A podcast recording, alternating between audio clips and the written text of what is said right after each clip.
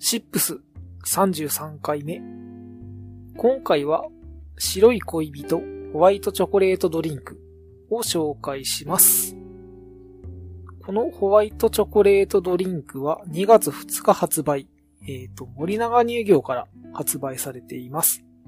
それでホームページの情報によると、白い恋人ホワイトチョコレートドリンクは、白い恋人のホワイトチョコレートの美味しさを表現した甘くてコクのあるドリンクに、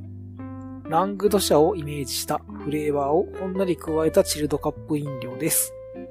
と書いてあって、あとですね、白い恋人と同じホワイトチョコレートを使用と書いてありました。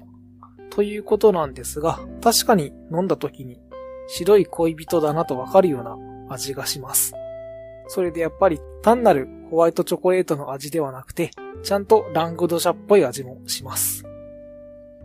甘さも重い感じではなく結構さらっとしているので飲みやすいんじゃないかなと思いました。